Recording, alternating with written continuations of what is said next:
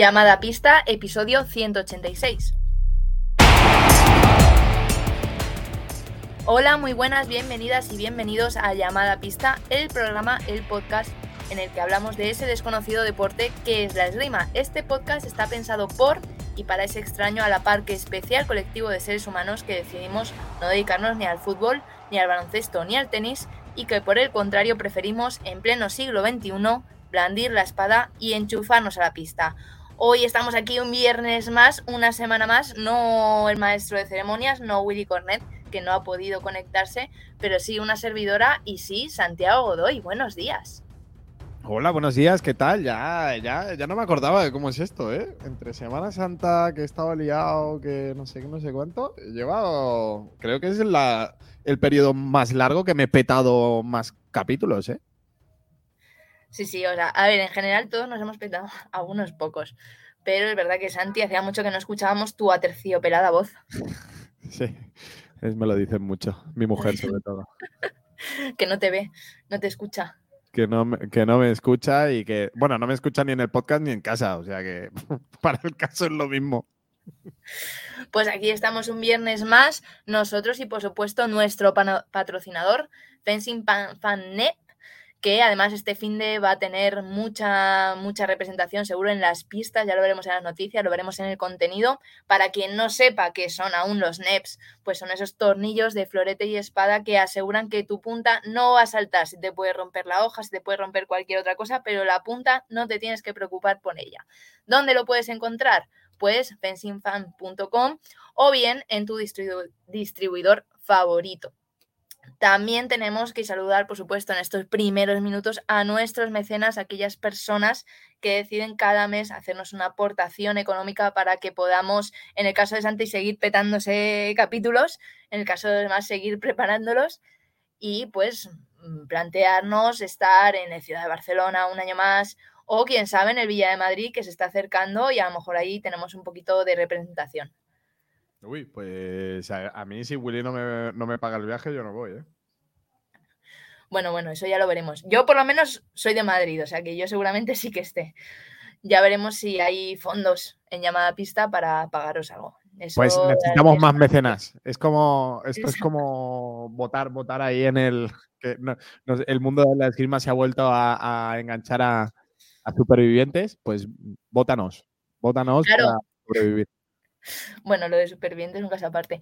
No, pero hace mucho, yo esto se dejó de usar ya tanto, pero estaba change.org con firmas, ahora ya no se utiliza tanto, pero haced un change de queremos llamada pista en, Villa de Madrid y hacerlo llegar a ir a la federación, que a lo mejor ahí podemos meter la patita.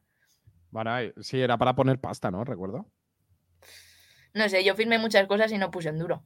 O sea que... puede ser, puede ser también. Pero bueno, si queréis aportar económicamente bien, si no, pues ya sabéis que estamos en Telegram muy, muy activos. Este fin de semana vamos a intentar estarlo también porque pasan muchas, muchas cosas. Pero si eres mecenas y aportas económicamente, no solo das, sino que también recibes. ¿Qué recibes? Pues en el primer programa en el que eres mecenas te nombramos con nombres y apellidos. También, si nos mandas un audio, lo publicamos, lo comentamos, resolvemos vuestras dudas, vuestras preguntas, eh, escuchamos vuestras quejas, lo que queráis hacernos llegar. Y por último, si estáis, pues en este caso, en Barcelona este fin de semana, porque vamos a estar todos allí en el San Jordi, pues podemos invitaros a una cerveza, hablar de esgrima, o si estamos con nuestros chavales, una Coca-Colilla, ¿no? Para dar buen ejemplo.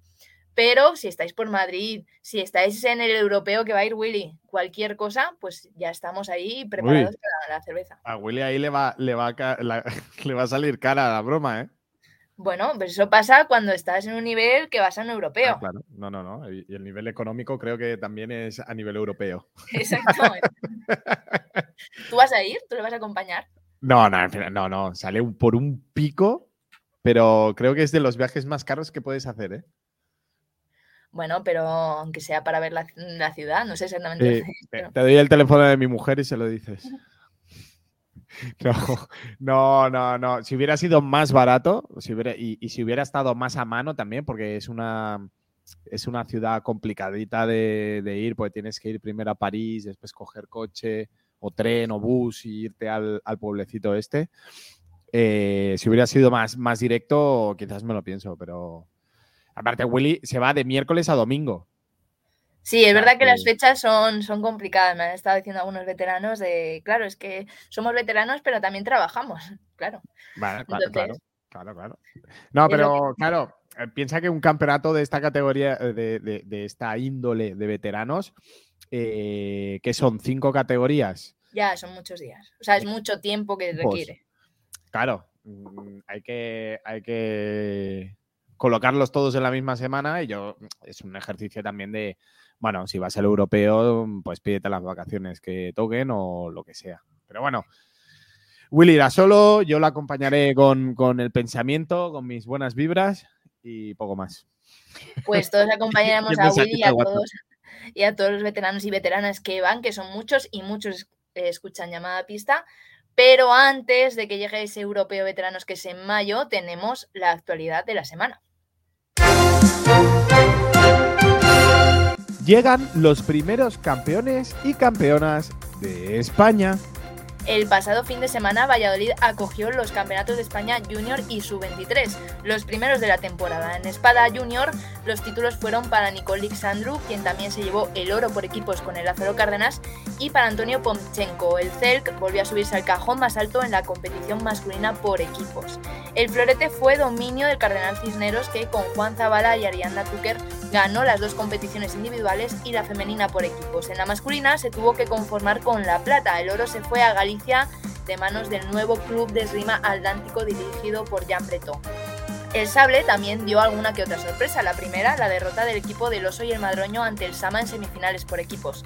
El equipo madrileño terminaría cediendo en la final ante el Club Santa Teresa de Ávila. El COIM se resarció en el torneo individual donde se llevó el oro con un gran Yago Morán y un bronce con Héctor Mora. En la competición femenina por equipos, Leganés no falló y se llevó un sufrido oro ante el CEM. También se llevó un bronce con Mar Fernández en la individual, donde se proclamó campeona la catalana Duna Dobos. Después del torneo junior llegó el turno del sub-23 con una novedad. Por primera vez también se disputó la competición por equipos. En dos armas el resultado fue muy parecido al del junior. El Celk se llevó los dos oros con sus cuartetos en espada y el Cisneros los cuatro oros en florete. En sable el Sama se coronó en la modalidad femenina y el Oso y el Madroño en la masculina, tanto en equipos como en individual, con las victorias de Itziar Gallardo y Jaime Flores. La espada individual fue la que más varió. El título masculino se quedó en Valladolid con Noé Bermejo y el femenino viajó a Amposta en el cuello, en el cuello de Daniela Piñol. Este fin de semana continúa la actividad nacional con la Copa EVE de Veteranos en Madrid, el Campeonato Intermilitar en Valladolid y el Torneo Nacional de Ranking Infantil San Jordi en San Cugat. La esgrima en wheelchairs, silla de ruedas, vuelve a las pistas internacionales. Este fin de semana se celebra la Copa del Mundo de Nimes, Francia. Tres españoles estarán presentes en esta nueva cita del ranking preolímpico. Judith Rodríguez y Iago Fernández disputarán la espada y el florete, mientras que Begoña Garrido competirá en las tres armas. Los resultados de la competición se pueden seguir online en Engarde desde el jueves al domingo. El ranking preolímpico de esgrima on foot a pie comenzará sin rusos y con ucranianos no habrá participación rusa en el Grand Prix de Seúl de sable femenino y masculino, el primer torneo del camino a París. A pesar de que la Federación Internacional decidió que pudieran participar de forma neutral en las competiciones individuales, las condiciones de su regreso aún no son firmes. Ante esto, la Federación Ucraniana ha inscrito a tres tiradores a la cita asiática. Sí que es firme la resolución de que tengan vetadas las competiciones por equipos, lo que deja abierta la posibilidad de que puedan ocupar las plazas olímpicas individuales si finalmente se permite su participación en los Juegos. Los equipos y Carlos Llavador, Charles Llavador, en el programa Team España Elite. El Consejo Superior de Deportes publicó el pasado lunes el listado de deportistas que se beneficiarán de la nueva ayuda pública económica. Dentro de ellos se encuentran todos los equipos masculinos y femeninos de la esgrima calificados dentro del plan estratégico y Carlos Llavador. El floretista es el único esgrimista individual en la resolución debido a su proyección olímpica. Y es que el programa Team España Elite busca dar un empujón económico especialmente a aquellos deportistas que, teniendo en cuenta su trayectoria, puedan tener buenos resultados en París. Es una cuantía económica con nombres y apellidos. Irá destinada a ese listado de deportistas que se renovará anualmente para que puedan preparar su camino olímpico y completar otro tipo de ayudas como las becas ADO que seguirán vigentes. El objetivo, superar las medallas españolas de Barcelona 92 y que la esgrima pueda aportar ahí. Y hasta aquí las noticias de la semana. ¿Qué te parece, Santi? ¿Eh? ¿Has visto mi, como hemos eh, empezado en plan internacional todo, pues le he dado mi... Sí. Em, Has puesto la masellesa con letra, efectivamente. Sí. Has dado tu toque. Claro, pues es así, es lo, lo guay.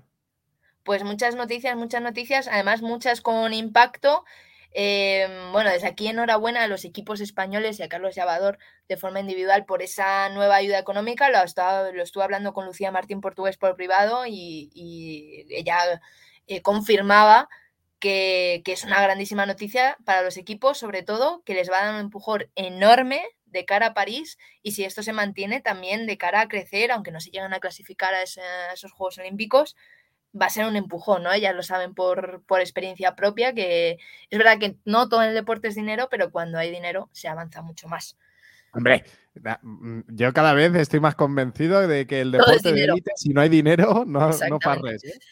Sí, sí, y en, y en, la base también, ¿eh? La base también. Bueno, pues pero el deporte más amateur, eh, realmente los objetivos que tú te puedas marcar eh, son más más baratos. Sí, pero no, pero hablando en plata. De, eso haremos, hablaremos hoy en el, en el programa también, que es dinero. Al final también hay que invertir dinero y, y sobre todo tiempo. Y también, súper importante esa noticia que nos llegaba esta semana de la Federación Internacional, lo estuvimos hablando la semana pasada en el programa de qué iba a pasar con la vuelta de los rusos, pues ya sabemos un poquito más, que es que efectivamente van a poder participar de forma individual, de forma neutral, sin la bandera rusa, pero no van a poder participar en las competiciones por equipos. ¿Por qué aún no hay rusos inscritos? Porque aún quedan cerrar muchas cosas, como por ejemplo teniendo en cuenta la recomendación del COE de que no puedan ser eh, militares estén parte de, de la fuerza militar rusa, pues no sabemos si la FIE contemplará ese escenario o no. Si lo contempla, Rusia se queda un poco en pañales, casi, vamos, todos sus eh, deportistas, todos sus extremistas más fuertes forman parte de las fuerzas militares y si no, pues tendremos que ver pues, a, personas que forman parte del ejército competir durante un conflicto armado eh, que escala, dependiendo de la semana escala, otras veces parece que se reduce, pero que está ahí siempre. Yo creo que, no, no, tiene mucho sentido porque es como un quiero y no puedo, ¿no? Es como eh, cumplo con la opinión pública, mm, pero no me mojo. Y es como, no sé, al final, eh, ni, poniéndome de parte de uno ni de otro, de otro siendo bastante neutral, es una decisión que no contenta ni a unos ni a otros. Entonces, para hacer algo que no va a beneficiar a ninguno en, ninguna, en ningún aspecto y a ningún, en ningún porcentaje, eh, realmente es algo, es algo que debería de hacerse ver en este sentido, porque al final, no sé, es, como todo muy extraño y muy, muy, eh, muy, muy paródico todo, ¿no? Es como una parodia del deporte que lo que buscan es no politizarlo, pero entra dentro de la política. Eh, después, lo que dijo Willy, ¿no? Salen eh, presidentes de naciones mm, opinando sobre cosas que dependen del Comité Olímpico Internacional o depende de federaciones internacionales que son completamente independientes de, las decisiones políticas, no lo sé, no, lo, entiendo. Sí, además eh, yo creo que a nivel de comunicación, ¿no? Ha sido un poquito desastre. Por ejemplo, esta información que hemos dado hoy no es pública. Esta federación solo la tienen las, las federaciones, no está en una carta pública, por lo menos a fecha de grabación, no la ha publicado de forma abierta la Federación Internacional de Esgrima. Entonces, eh, la comunicación, la información llega a cuentagotas, llega de forma muy selectiva, llega mm, eh, de aquella manera, como dice Santi, pues a una escuela sí, otras no, deja un poco todo en el aire porque no da más información, simplemente dice que a nivel individual sí que podrán eh, competir y aquellos países que se nieguen a acatar estas normas, pues se les quitará la, la, competición y les sancionarán de la forma correspondiente según el reglamento de la FIE. Pero, pero no da más información. Entonces yo creo que a nivel de comunicación, igual que la española, la española a día de hoy no sabemos si se hará el Villa de Madrid, si no, no se ha, no se ha, no se ha dado ninguna información al respecto. Y esa incertidumbre sumada a los cabreos individuales que pueda haber porque les toque de cerca la situación, que es normal, pues, pues está haciendo esto una bola, un caos y, el inicio del periodo preolímpico para París, que es la gran cita, que además lo tenemos muy cerquita de España, que todos tenemos mucha ilusión porque llegue, pues lo, lo enloda todo mucho, ¿no? Pero bueno, por ahora ahí está la información. Quienes sí estarán en esa Copa, en ese Grand Prix, lo hablaremos la semana que viene, serán los españoles y las españolas, y el equipo femenino ya está allí en Asia, concretamente en Japón, para una semana de concentración antes de, ese Grand Prix. O sea que sí que podremos hablar de resultados españoles cuando llegue el momento y sí que podemos hablar de los primeros puntos españoles para el ranking de París. Sí, la verdad es que mm, los, pasaportes de las chicas del sable tienen que estar echando humo porque no les toca ni una cerquita, ¿eh? Eh, se nota también que quieren potenciar el, sable en Asia porque se están haciendo todo, todo el, este de Europa y, Asia, que son kilómetros y kilómetros. Y de hecho, ellas mismas hablan ya de, gira asiática, ¿no? O por lo menos eh, lejos, porque les toca ahora Seúl, Corea después Georgia, porque movieron la, competición. O sea que van a tener, van a tener mucho viaje para poder clasificarse a París, pero eso es lo que toca. Ahora, ahora con más razón, que ya tienen un poco más de dinero, esperemos que vaya destinado a eso realmente, porque lo van a necesitar. Realmente este ciclo preolímpico van a viajar mucho, como todas las armas, porque teniendo en cuenta que se han ido quitando competiciones de Europa y se han ido moviendo a la periferia, pues le tocará mismo al florete y le tocará mismo la espada, que de hecho empieza el ranking preolímpico en Colombia, nada más y nada menos, aunque esta sí que estaba planificada. Bueno, pues hoy... para, para, ser un ciclo preolímpico está siendo como todo muy turbulento y muy poco, eh, poco estable. justo lo que, lo que no, no, quieren los tiradores es que, es que no tener seguridad dentro de este periodo de clasificación que es súper importante para ellos. Y lo que veo es que por H o por B mm, están, están teniendo como mm, cambios constantes, eh, cambio de normativa, cambio de eh, la normativa, la nueva normativa, la no combatividad, que la cambian justo ahora antes del campeonato del, del ranking preolímpico muchos cambios para una situación en la que se juegan muchos y muchas eh, ese sueño olímpico que, bueno, que quieras que no, es ya, ¿no? Casi en menos de siete meses se van a, se van a, saber cuáles son los puestos. Exacto, y por cierto ya están abiertos eh, para poder comprar entradas para el Mundial de Milán, por si alguien quiere ir que sepan que ya está abierta la compra de entradas. No he mirado el precio, no me cargaba la página. Me imagino que ya habrán solucionado ese problema. Por si a una apasionada apasionada de la esgrima dice, pues yo me voy a Milán, que es un sitio muy bonito y encima además puedo ver la mejor esgrima del mundo. Ahí está, es en julio. Eh, y, esa es la cita más importante. A falta de poquitos meses, pues es verdad que los cambios de calendario pues afectan tanto a nivel nacional e internacional. Precisamente hoy vamos a hablar un poquito de nuestro tema diario, de la planificación y de la logística de los viajes de esgrima que esta semana nos ha traído un poco de, mm, de, bruces a todos con ese San Jordi, que encima tenemos que viajar con niños, a Santi a lo mejor un poco menos que vive cerquita, que no se tiene que desplazar tanto, pero a los que vamos de, de lejos, pues también nos, tocará. Y mucha gente nos dirá, bueno, pero ¿de qué os quejáis los de Madrid? Que tenéis que viajar poco. Es verdad, es verdad. Gente de Galicia, gente de Andalucía, gente de Navarra, gente... Gente de Barcelona. Gente de Barcelona. Ah, pero Barcelona tiene alguna prueba más. Pero sí es verdad que nos toca viajar y de eso vamos a hablar. Santi, tú, precisamente, gente de Barcelona, que viajáis tanto, que tenéis que ir a competiciones fuera, tú lo has vivido como tirador y como entrenador.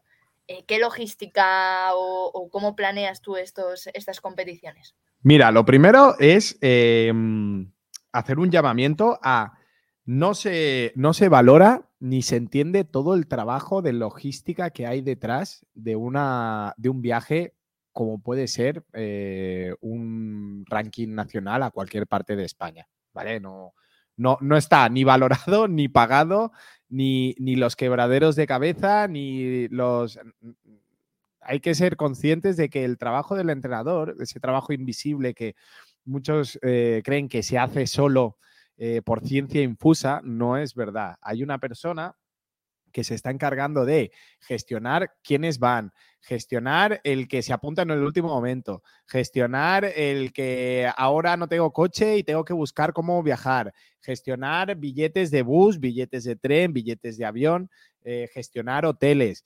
gestionar eh, comidas, gestionar que cuando llegues todo esté preparado, que eh, todo ese trabajo que es invisible, que, los niños, obviamente, tiene que ser invisible para todos los tiradores y tiradoras porque no es su trabajo, su trabajo es competir y para que puedan competir bien tienen que estar, pues, mm, lo que hemos dicho antes, ¿no? Con la mayor estabilidad posible. Entonces, esa inestabilidad que se come el entrenador, hay que valorarla, ¿vale? Entonces, la logística siempre, siempre se tiene que coger por dos lados. Uno es la logística de transporte, ¿sí? ¿Cuánto me cuesta llegar a, tanto a nivel económico como a nivel de tiempo, como a nivel de eh, kilometraje, ¿no? Es que me sale mejor ir en avión, ir en tren, ir en... Todo esto es un trabajo que, hace cada entrenador eh, de manera individual. Y después hay que tener en cuenta que la logística del, transporte eh, es la primera parte, porque después viene la logística de dónde dormimos. Entonces, la búsqueda de eh, las tres Bs, ¿no? Bueno, bonito y barato. Em, creo que cualquier entrenador que nos esté escuchando puede contar las mil y una de los mil antros, mil y un antros que tenían buena pinta porque eran muy baratos y han sido un desastre. Yo como tirador eh, me he encontrado de todo y como entrenador me he encontrado de todo también. Entonces, em, entender que eh, un, un hotel, por más barato que sea, no siempre será la mejor opción. Y un hotel que esté lejos de la competición, ¿sí? Tampoco, tampoco es muy buena opción, ¿no? Entonces, eh, buscar esas, ese equilibrio entre dónde vamos a dormir, dónde vamos a comer, dónde vamos, cómo vamos a movernos, es un trabajo arduo que con el paso del tiempo y el paso de las, de las competiciones que estableces un, ABC, ¿no? Estableces un criterio de em, si me ha funcionado bien, lo repito, y si he hecho ya 50 viajes, pues el 51 me sale más o menos solo. Em, se facilita con el tiempo. Pero sí que es verdad que para los entrenadores noveles o los primeros eh, que empiezan a viajar con niños, em, es complicado y, es, un, es, un, valor añadido que debemos dar a nuestro trabajo como entrenadores y un trabajo que se tiene que valorar por parte de los tiradores y de las familias también. Bueno, Santi lo ha puesto muy bonito. Para mí, organizar un viaje es como quitarme años de vida. es un infierno porque siempre tienes que elegir entre de las peores opciones, porque al final siempre es mucho tiempo. Al final, em, ir de, mira, ahora, de Galicia a Barcelona te va a llevar tiempo, o de Madrid a Barcelona o bueno, a San Cugat, que encima sí es periférico el sitio, no es exactamente la capital, es más difícil llegar como, como es lógico. Todo eso eh, es una preparación, no, no, sé si diría de meses, pero de semanas seguro.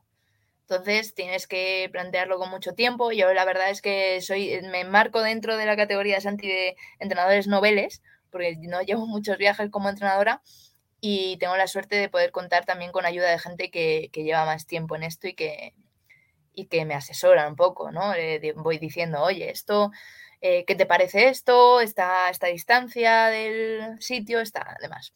Entonces, yo estoy de acuerdo que lo primero, bueno, lo primero de todo es conseguir eh, que los chavales vayan y que lo digan con tiempo, que esto a veces no se valora, pero yo quita una cantidad de tiempo brutal tener que mandar correos con toda la información. A veces la información no está completa, tienes que mandar varios correos.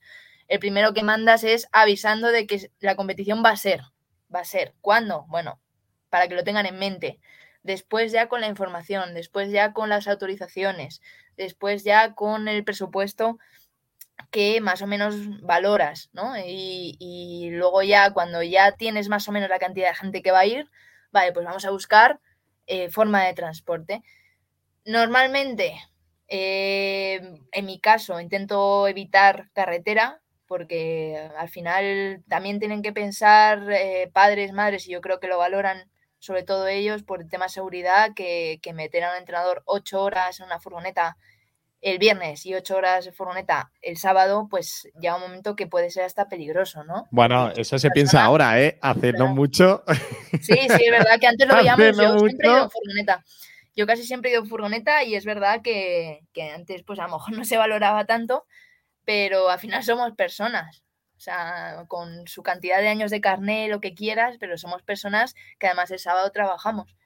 Entonces yo sí que me he encontrado con que los padres están más abiertos a viajar en otras formas de transporte que no sea, eh, no sea por carretera, no porque no confíen en ti, que confían plenamente en la mayoría de los casos, sino por una cuestión de seguridad, de tranquilidad para ellos, de tiempo. Al final tienes que salir muchísimo antes si vas en carretera, ¿no? Hay veces que es imposible hacerlo de otra forma. O sea, es imposible hacerlo de otra forma, pues porque mm, el, trayecto que se haría en transporte alternativo es inviable, ¿no? En Amposta es difícil llegar a Amposta. En otra cosa que no sea tren. O sea, en otra cosa que no sea em, coche, furgoneta, ¿no? Entonces, hay veces que, que, tienes que valorar también si te va a costar coger cuatro trenes llegar. Pero en la mayoría de casos, pues está un poquito más cerca y siempre intentamos coger un transporte que no sea, no sea furgoneta. Y, y, luego lo que esto, lo que acarrea, lo que decía Santi, de cómo de lejos nos podemos quedar del hotel, o sea, del sitio de la competición, y cómo de lejos me puedo quedar de la estación. Claro, porque hay un trade de, sí, no voy en furgoneta porque me lleva mucho más tiempo, porque es más peligroso, pero a la vez eh, no me puedo mover como yo quiera dentro de la ciudad a la que vaya a competir, ¿no? Entonces eso lleva a búsquedas de horas y horas y horas de hoteles que salgan baratos, como dice Santi, yo el, bonito ya ni lo contemplo. o sea, yo... Que no, tenga, cucarachas ya, ya es un 5 Mira, mientras no tenga, mm, no, haya que llamar a mm, sanidad para cerrarles el sitio, vamos a ir, ¿vale? Porque es una noche normalmente, porque vamos a estar muy pocas horas, porque, bueno, están todos juntos, al final es muy raro que pase nada y tampoco vamos a sitios peligrosos, vamos a ciudades que, tienen de todo, las zonas más, más chungas y otras zonas menos chungas. Entonces buscamos dentro de las zonas menos chungas un sitio donde se, nos podamos quedar una noche y, ya está. Y de hecho en Valencia tuvimos una experiencia un poco rara con el hotel y desde entonces, bueno, se busca un poquito más. Y todo esto son un montón de horas a la vez que ten en cuenta que tienen que pasar control de armas. Si es un campeonato de España y si no, peso, que funcione todo bien, eh, que tengan ellos eh, las licencias en vigor para viajar en tren, para eh, tengan las autorizaciones de viaje de, porque son menores. O sea que es como simultanear eh, la, labor de entrenador, porque tienes que seguir entrenándoles, y su planificación antes de la competición, que, es un poquito más complicada, por lo menos en, mi experiencia, que una planificación cuando no hay competiciones. Y a la vez una agencia de viajes todo en uno. Porque luego los padres, madres, oye, pero esto sale muy caro, intentamos que sea más barato, Em, qué parte, si puede, aporta el club, ¿no? Porque esto también al final em, intentamos que la esgrima sea para todos y de verdad creo que la esgrima puede ser para todos. Competir ya es más complicado. Competir es eh, ya conlleva unos costes que verdad que son más elevados que la simple práctica de la esgrima, ¿no? Entonces intentamos que eso también se reduzca al máximo todo lo posible para que se incentiven ¿no? a competir nacional, que es una experiencia bonita, competir por equipos, que puedan clasificarse a campeonatos de España. Pero hay un coste que no se puede eliminar. Por lo menos el árbitro lo tienes que poner. ¿no? Que yo creo que en este viaje está siendo la parte más infernal, ¿no? Bueno, un árbitro. No hay árbitros. ¿No hay árbitros? No, hay árbitros. Momento de no hay árbitros. Vale. Buscas a cualquiera, aunque venga de, yo qué sé, de cualquier sitio, le pagas el viaje, eh, pagas la estancia, buscas a alguien de allí que te salga, a lo mejor le puedas pagar un poco más, pero te ahorres todo el viaje y el hotel. Llega un momento que esto se mezcla en tu cabeza o sea, yo había días, te prometo que no podía dormir. Digo, es que ya se está acercando el día y no tenemos hotel, no tenemos viaje. No, os preocupéis porque al final termina saliendo. ¿Vale? Lo bueno que tenemos en el RIMA es que eh, somos una comunidad. Somos mm, un grupo de gente que nos conocemos casi todos y siempre puedes preguntar. Pues en este caso de San Jordi hemos preguntado a Catalana, el Besanti me ha preguntado a mí, yo le he preguntado a, a la organización. O sea, siempre va a haber gente que te busque soluciones y, que se ofrezca, ¿no? Entonces, eso siempre es bueno. No te quita estrés, no te quita estrés, pero sí que es verdad que al final dices, bueno, terminará saliendo porque a todo el mundo le interesa cuanta más participación mejor, cuanto más chavales vayan mejor. Es el último tener de la temporada, bueno, vamos a, intentar moverlo.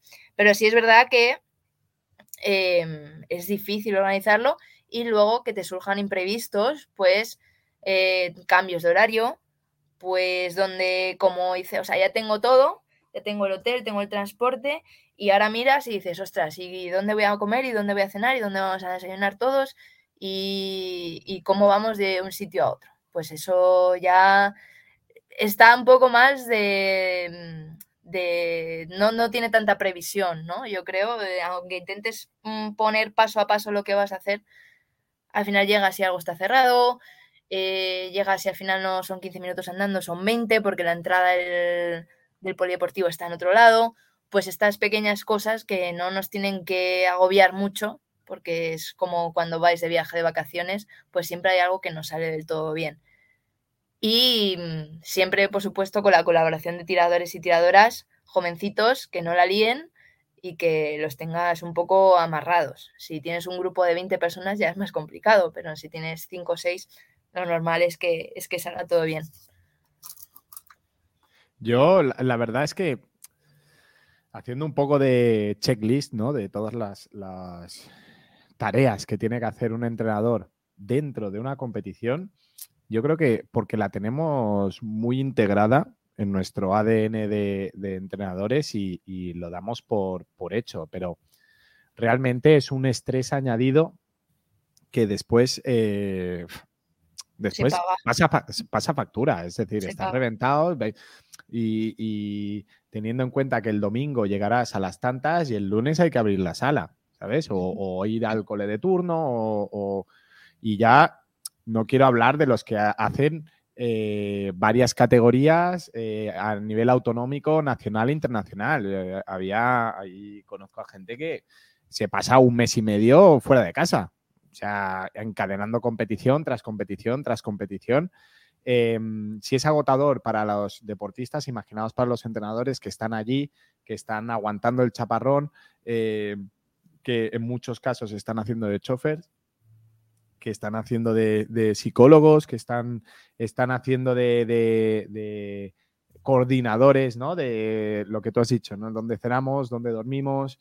Eh, la competición se alarga mucho, ahora tenemos que parar porque los niños tienen que, comer algo antes de salir, o la competición es demasiado corta y ahora tenemos que rellenar horas hasta que salga nuestro ave, ¿qué hacemos? Entonces, todo este, este trabajo que obviamente lo hacemos con todas las ganas porque son nuestros alumnos y, es nuestro trabajo y, al final eh, es lo que nos mueve también, pues la competición nos mueve a nosotros eh, dentro de todo este masoquismo de, organización y de, de presión, de estrés añadido de cuidar de una panda de, de pollos mm, y que no hagan ninguna trastada y que no se nos vaya de las manos, pues es algo que realmente, ya lo he dicho y lo he dicho muy en serio al principio, ¿no? es algo que debería tenerse en cuenta y debería, valorarse eh, en su justa medida. en este sentido. Entonces, yo creo que hay que, hay que tomárselo con filosofía y hay que, bueno, ya es algo que poco a poco mm, vas interiorizando y vas facilitando por el tema de experiencia, ¿no? Ya lo que hemos dicho, ya este hotel me ha funcionado, vuelvo, este hotel no me ha funcionado, pues lo, cambio. Y la facilidad de que las competiciones son muy reiterativas, es decir, eh, tú puedes em, em, contar que vas a ir tantas veces a Valladolid, tantas veces a Madrid, tantas veces a tal, y lo puedes planificar con algo de, de antelación, ¿no? Pero sí que hay elementos que son eh, implanificables, como eh, no sé quién va a ir, ¿no? No sé si hay un, hay un puente y la gente preferirá irse de puente, no sé si eh, tienen que hacer recuperaciones y justo le tocan semana de recuperaciones, que se ha lesionado y justo no, no va a ir. Y sobre todo esto que las, los viajes en avión o cuanto, cuanto más antelación lo tengas, mejor. Pero claro, eh, estás en esa, en esa tesitura de si lo pillo con mucha antelación, estoy contando de que no va a pasar ningún imprevisto entre medio y que no voy a perder ese, billete, ¿no? Entonces, todo ese, ese estrés añadido es un trabajo que no, está pagado. Y además busca siempre, o sea, por ejemplo, en nuestro caso viajamos en low cost. Ahora que hay empresas low cost de tren, pues siempre estás buscando eh, dentro de que a lo mejor sea menos más incómodo, menos incómodo, haya que hacer más papeleo, menos papeleo, pero siempre estás buscando como la mejor opción para ellos, ¿no? Entonces, desde que tú sabes, por lo menos nosotros en Madrid sabemos que una Barcelona te va a tocar, siempre, da igual la categoría prácticamente, que una te va a tocar. O nosotros sabemos que cinco en, Madrid van a tocar, y otras tantas en Valladolid. Claro, esa es otra, el cadete. Pues ahora el cadete está moviendo mucho por Valladolid. Bueno, está más cerca, tal, vale. Pero, pero sí que sabes que una o dos viajes te va a tocar hacer. Dependiente, luego depende de dónde pongan el campeonato de España, ¿no? Pero sabes que te va a tocar moverte. Entonces tú ya vas buscando desde ese primer momento, eh, sin saber fechas, sin saber nada, sin saber horarios, eh, a ver, ¿qué trenes son más baratos? Esto, ahora ha salido otra nueva compañía que va a no sé dónde, pues a lo mejor es más barato. Pues voy a mirar los precios así para hacerme una idea. Todo eso, pues lleva un mogollón de tiempo y, ahora tenemos muchas opciones de transporte. Ahora antes era prácticamente furgoneta y el ave que te costaba un riñón, ¿no? Cuando yo competía. Y antes sería solo furgoneta.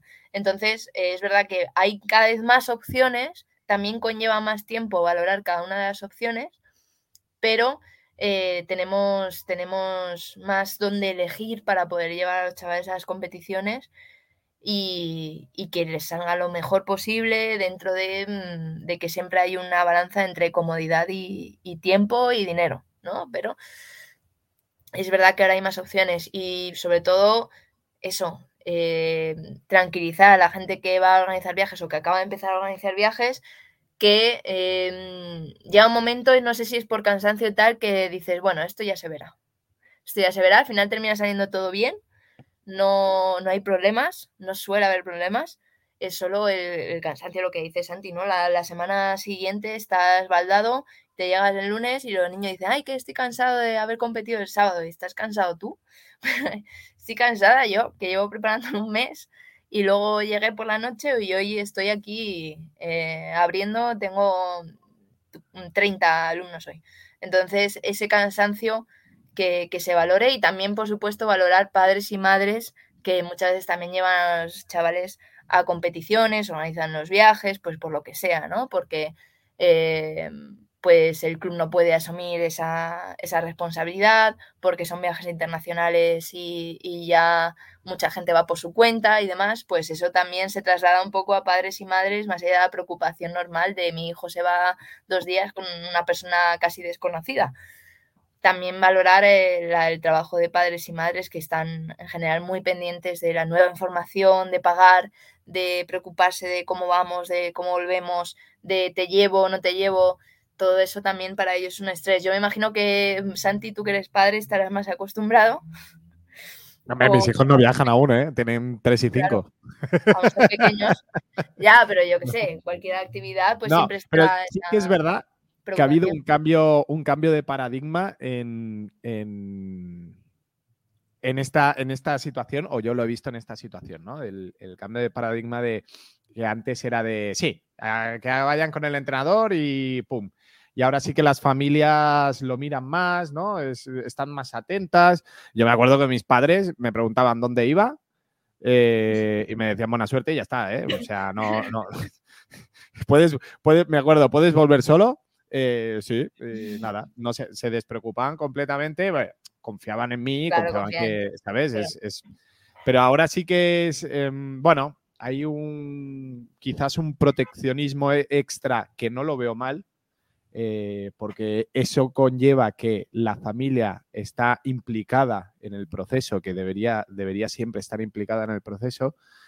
Em, y también, por otro lado, el entrenador tiene esa, eh, pues ese, seguro, ¿no? Porque los padres te van preguntando, no te vas durmiendo. Por ejemplo, el, otro día, en una competición catalana, eh, muchas veces las inscripciones las haces casi con los ojos cerrados, ¿no?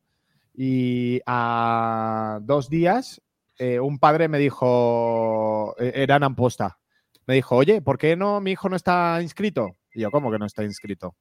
Y yo, no, no, no, no, está inscrito. Y yo, menos mal que me lo has dicho, porque hubiera jurado que estaba inscrito y, hubiera ido a Amposta y hubiera llegado y no hubiera podido tirar. Entonces, esta implicación de los padres te sirve también como esta especie de seguro de decir, oye, mira, no son dos ojos los que están ahí observando, sino que son cuatro, seis, que eh, somos personas, somos humanos, nos equivocamos, se nos pasan las cosas, se nos olvidan las cosas y siempre está bien tener a una persona o personas eh, que te vayan dando estos, estos checks, ¿no? Estos hecho, hecho, hecho y que te faciliten un poquito o te quiten la presión esa de, bueno, no tengo que estar eh, revisándolo yo todo 30 veces porque muchas veces se me pasa por, por, por alto muchas cosas y la gente que, está implicada, los padres, sobre todo los padres y madres que están implicados, porque los tiradores nunca están implicados en esto, no, sé ni un solo tirador que compruebe si está inscrito o no en la, competición. Es increíble. Y aún así que tengo que, que sí que lo comprueban, ¿no? Que ah, aquí salgo tal. Sí, pero que estén inscritos, bueno, pero los viajes, o sea, ellos llegan ya está todo cogido, ¿no? Bueno, pues sí o no, o necesito tu autorización para esto, o lo que sea. Pero, o sea, en los viajes nada, en las inscripciones. o cuando, oye, me voy contigo. ¿Cómo que te vas conmigo? ¿En qué momento? Ah, no, pero no, no, no, no, me iba contigo. Yo, si no me lo has dicho. O sea, no he contado contigo y tú ahí de, ah, pues, pues yo me encontraba en esa situación de suerte que tenía sitio en el coche y tal. Pero era de, ¿qué haces aquí? ¿Por qué, ¿Por qué te tengo que llevar? Ah, no, si yo iba contigo, pensaba que lo sabías. Y yo, no, aún no, leo mentes. Sí, sí, o el día antes de una competición de, bueno, no sé quién, no sé quién, no sé quién, preparar armas, tal, y yo, como tú qué. No, pero yo sí que voy. Y hoy, es el último día para, para apuntarse. Bueno, pero yo sí que voy. Ya, pero es que no me lo tienes que decir tú, me lo tienes que decir tus padres que son quienes te llevan, me imagino. O sea, sí, sí, no mm, por ellos no, no, no os tenéis que fiar, eso seguro. Hablar directamente con padres, madres, que son los que saben que tiene comida familiar, que tiene viaje, que tiene no sé qué. Porque sí, pero en, esa situación también es eh, una, un, un, em, un, un, extra ser entrenador de, oye, díselo a tus padres, oye, porque muchas veces la comunicación es, es complicado que un padre pueda participar de todo el proceso, ¿no? Un padre eh, que no esté enganchado al mundo de la esgrima, ¿no? O que no sea un seguidor de, la esgrima, que, como el 80% de, los padres de, esgrimistas. Eh, pero bueno, es, es, garantizar, por eso es muy importante la comunicación con los padres, ¿no? Los mails, toda la información, porque no puedes contar que eh, la transmisión de la información que tú puedas decir en medio de la sala o en medio del, entreno eh, llegue, llegue, a los oídos que tiene que llegar, ¿no? Que son los responsables de los, de los tiradores y las tiradoras. Entonces, es ese, ese extra de decir, oye, no solo tengo que decirlo a los niños, sino que tengo que seguir un poquito también a los papis y a las mamis para que, mm, bueno, eh, no, no, pasen las sorpresas de, último momento. Pero también te digo que si pasa alguna sorpresa, pasará una y no más, porque el papi o la mami de turno o el, tirador de turno eh, estará más atento porque no, ¿sabes? Mm, no, es cómodo viajar y no poder competir, eh, pero es una buena lección que, normalmente se aprende una vez y no más.